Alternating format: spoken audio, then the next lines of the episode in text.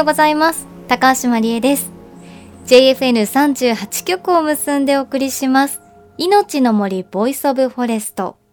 さあこの番組でもお伝えしてきましたが11月6日7日 GTF グリーンチャレンジデー2021オンラインが開催されました。あの、毎年ね、開催されてるイベントで、まあ、一人一人の地球に優しいアクションを応援するイベントなんですが、当日はオンラインとは別に、ポップアップストアというのも、あの、白金の方にありまして、東北の産品だったり地産地消を応援する商品とかが置いてあったんですが、イートインコーナーもあって、で、そこには、あの、面白いんですよ。メニューの名前で。大島聡太くんのワッフルっていうのが 売っていまして、あの、この大島聡太くん、私も番組で何度も取材しているんですが、福島に移住をしたまだ20代前半の男の子で、その聡太くんがですね、今、福島の川内村で、蕎麦粉を使ったワッフルですとか、あとはクラフトビールを作っているんですよね。で、当日ポップアップストアでワッフルもありましたし、クラフトビールもあって、どっちも美味しいんですよ。で、ワッフルは普段キッチンカーでそうたくんが販売しているので、なかなかね、出会いがないと買うこと難しいかもしれないんですが、ビールはね、オンラインストアで購入することができます。ホップジャパンっていうね、ところのビールなんですけれども、あのー、すごいんですよ。パッケージも可愛くていろんな種類があって試行錯誤しているクラフトビールで、これだけ言ってても私実はビールが苦さがね、苦手であまり普段飲まないんですけれど、そうたくんがそれでもね、これおすすめですよっていう、こう、柑橘が入ってるようなビールを勧めてくれたら、まあ美味しくて、初めてこう、ビールをお土産で購入したんですよね。あの見た目も本当にね、ラベルが可愛いので、ぜひ一回、ホップジャパンクラフトビールチェックしてみてください。オンラインで購入できます。あの、大島聡太くんのね、この福島県田村市っていうところでの活動もブログとかでも読めるんで、よかったら見ていただきたいと思います。なんかね、癒されます。さあ、そして今回のね、グリーンチャレンジデーのイベントですが、ステージイベントの方では、私司会を担当させていただいて、様々なゲストによるライブやトークセッションがオンラインで行われました。で、今日はその中から、隣のトトロ、天空の城ラピュタなどのテーマ曲でおなじみの歌手、井上あずみさんのトークライブの模様をお送りしていきます。JFN38 局をネットしてお送りします。命の森 Voice of Forest。今日も最後までお付き合いください。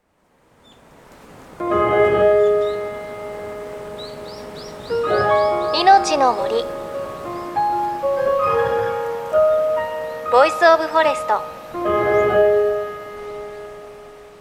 さあ GTF グリーンチャレンジデー2021オンライン早速ゲストの方ご紹介しましょう。歌手の井上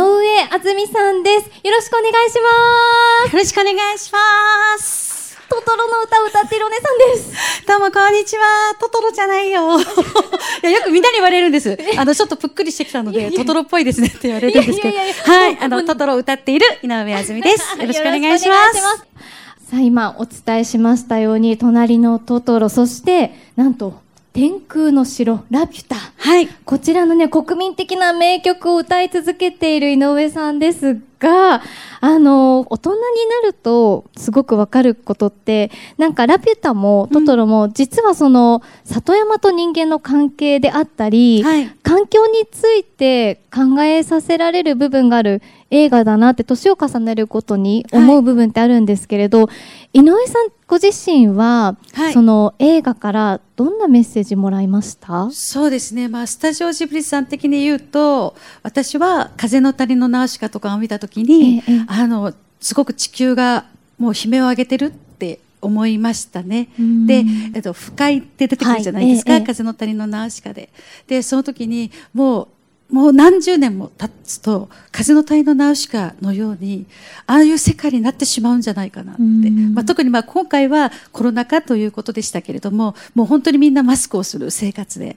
確かになんか、はい、あの世界ってこうもののけ姫を見てたりもそうですけど、はい、なんかこの、この先の地球を予見しているというか、継承鳴らされてるのかなっていうのを、はい大人になってみると感じる部分ありますよね。そうですね。あの、私の子供が、あの、もののけ姫は怖いって初め言ってたんですね。えー、やっぱり最後に、あの、首を切られてしまうじゃないですか。えー、で、その時に、どんどんどんどん森が真っ黒になってきて、どんどんいろんなものが腐っていってっていうシーンを見た時に、最後までやっぱり見れなかったんですけど、今、高校2年生で17歳になって、また改めて見たんですけど、最後まで見て、ママ、これってなんか今の地球みたいだね。家族でそういったコミュニケーションの場になるものもスタジオジブリさんの作品で多いんじゃないかなと思いますね。確かに、その感想でなんかお子様の成長も感じそうですしね。はい、あとその、宮崎駿監督が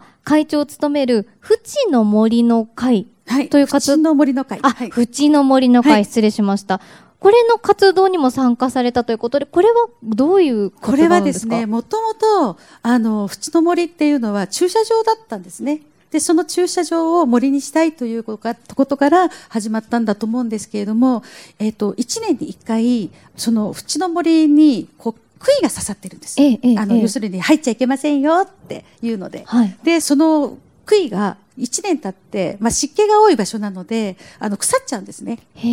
ですから、それを、えっ、ー、と、まあ、ボランティアの皆さんが集まって、えっ、ー、と、まあ、草刈りをしたりだとか、その杭を取って新しいものに変えたりだとか。へえ。はい。え、縁の森は、どんな感じですか、はい、その、トトロがいそうな森ですか？いそうな森です。あの、ここが駐車場だったとは思えない。で、どんどんちょっと広く広くしてるんですね。少しが広がってるってことですか、はい、で、小川もあるんですね、川も。うんうん、で、その川も本当に汚かったそうなんですけども、あの、お魚が住めるような綺麗な水になってました。えー、お魚いるんですか？います、います、うんうん。すごく泳いでます。で、一週間に一回、ちゃんとゴミを、やっぱ流れてくるんですよ、川にゴミが。ええ、で、そのゴミを、えっ、ー、と、毎週毎週、まあ、そのボランティアの皆さんもそうですけども、監督も一緒になって、ゴミを取ってらっしゃいますね。だから綺麗になるんですね。宮崎監督も？そうですね。はい。へえ。それなんか気づかない方とかもいらっしゃいそうですね。あの、もう 当たり前のことになってるみたいで、あえ、あの、全然皆さん前の方はあまり気になさってないみたいです、ね、気にせず、それよりゴミの方が気になりますもんね、ねきっとね。すごい大きいナイロンがいっぱいになるぐらい溜まるんですよね。へえ。あの、この、今回参加いただいている GTF グリーンチャレンジデーについてもちょっと伺いたいんですけれども、気候変動だったり、マイクロプラスチックの問題だったり、本当にこう、年々環境の問題ってすごく深刻なニュースを耳にすることが増えてるかなと思うんですが、はい、何かこう、特に関心を持っている問題だとか、ありますか？やっぱりあのゴミを出さないとか、うん、なるべく、えー、私は仕事先に結構あの水筒を持っていくんです、ね、はいはい、えーなるべくあのペットボトルを捨てないようにということで、うん、まあ、ささやかなんですけど、そういうことをやったりだとか、あと、まあ、衣装だとか洋服も結構たくさんあるので、はい、まあ、そういうものをリサイクルしたりだとか、うん、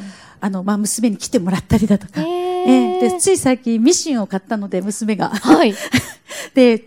この洋服ちょっとあの変えようよなんて言いながら二人で楽しんでたりしてますね。へはい、でも本当洋服で言うと新しいものを買うじゃなくてそのあるものをどう着ていくか、はい、どう使っていくかってファッションに関しては一番のなんかこうエコな感じがしますもんね。そうですね。もう最近でもあの百貨店等でねあのリサイクルして、新しいものになるっていうね、そういったものもね、やってらっしゃったりするので、で、やっぱり私よりも娘の方が 結構そういうことに敏感で、残しちゃいけないよ。だから、やっぱりあの、いっぱいどうしてもステイホームになると、いっぱい料理作っちゃうじゃないですか。うんうんうん、だけど、それを残さないように、たくさん作りすぎない。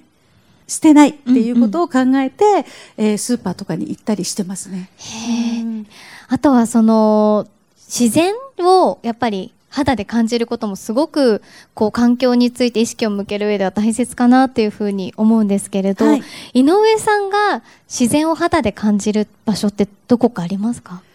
私マンションの廊下から富士山が見えるんですよ。えー、まあ、本当にあの頭の方だけなんですけど、えー、今はね雪に積もってて、うん、綺麗な真っ白な富士山が見えて、で夏には夏で緑がいっぱいななんかこう富士山を見てあのすごく元気をもらえるという。いやすごい不思議ですよね。はい、私たち日本人、富士山見ると元気？ありますよね。なんかいいことあったな、得したな、みたいなね。なんかね、あの、願い事しちゃったりとかするんですよ。そんなジンクスないのに、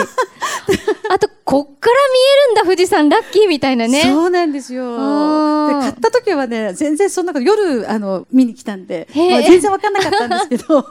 あ、見えるんだ、ここから、と思って。ねうん、なんでも幸せな気持ちになりますね。ね、上を向いて歩いてるとそういう発見もあるかなっていう感じしますね。はい、さあ、ということで、いろいろね、お話を伺ってきましたが、はい、お待たせしました。ここからはですね、井上あずみさんによる和音ライブをお楽しみいただきたいと思うんですが、はい、その前にちょっとお知らせというか、12月にライブがあるんですよね。はい、そうなんです。12月の8日、えっ、ー、と、下北沢のシャングリラというところで、世代を超えて楽しめるコンサートということで、最近、音楽もカバーされる方多いじゃないですか、はい、いろんな曲を、えーえー、これもある意味のリサイクルだなと。そうはい、そうですね、うん、なんか新たなエネルギーをなんか、うん、外から持ってくるんじゃなくてこう注ぎ込むというかそうですね。確かに。いい曲がたくさんあるんでうんうんうん、でそういう曲を若い人たちにも聴いてみてもらいたいなと思いますね。わかりました。はい、えっと、12月8日 ,8 日ライブがありますので、チェックしてみてください。命の森。 Voice of Forest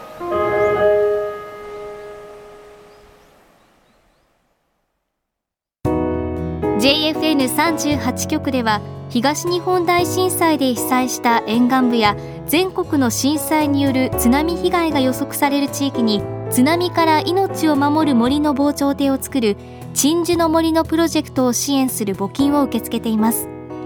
この命を守る森づくりに取り組んでいる AIG 損保は中小企業のリスクにフォーカスした損害保険のラインナップビジネスガードを法人会納税協会会員の皆様に提供しています。AIG 損保ではビジネスガード新規契約1件につき1本のどんぐりの苗木を植樹する命を守る森づくりを通じ被災地の復興全国の防災減災に取り組んでいます。命の森 Voice of Forest。今日は11月6日7日に開催された GTF グリーンチャレンジデー2021オンラインの中からこの番組とのコラボで行われた歌手井上あずみさんのトークライブの模様をお送りしました。ね、井上さんのお話で、縁の森トトロの森のお話ありましたが、ね、もともとこう駐車場だった場所が人の手によって森に変わっていて、汚かったね、川も今は鮎が泳いでいるような川になっているということで、この番組でもね、植樹活動をしますが、本当にこう人の手で森だったり自然って再生することってできますし、一度やると、もうその場所ってなんか特別な場所になって、そこからこう自分の生活をちょっとね、見直すっていうか考えてみるきっかけになるんだよなっていうことをちょっとお話ししてて改めて思いました。いや、今回の GTF ね、参加してみて、やっぱり一番は楽しむっていうことが大事なんだなという感じがします。環境にいいから環境にいいからだと、多分ね、続かないですよね。楽しみながらできるんだっていうものが、こう自分の中で見つけられれば、本当に自分ごととして捉えて、持続できる活動になるんだろうなという感じがしました。なんか新たな発見としては、芸人さんとのね、コラボがあったんですけれど、SDGs の。もうめちゃくちゃ面白くって、今回リアルではできなかったですけど、新宿御苑で毎年やってるように、お子さんが目の前にいたら多分ゲラゲラ笑いながら、環境のことすごい自然に身につくんだろうなっていう感じがしました。来年こそはね、あの、都会のオアシスの新宿御苑で皆さんとこう、リアルに会いながら、あの、イベントができたらいいなというふうに心から思っています。命の森 Voice of Forest。お相手は高橋まりえでした。この番組は AIG 損保の協力でお送りしました。命の森。の木の森。ボイスオブフォレスト。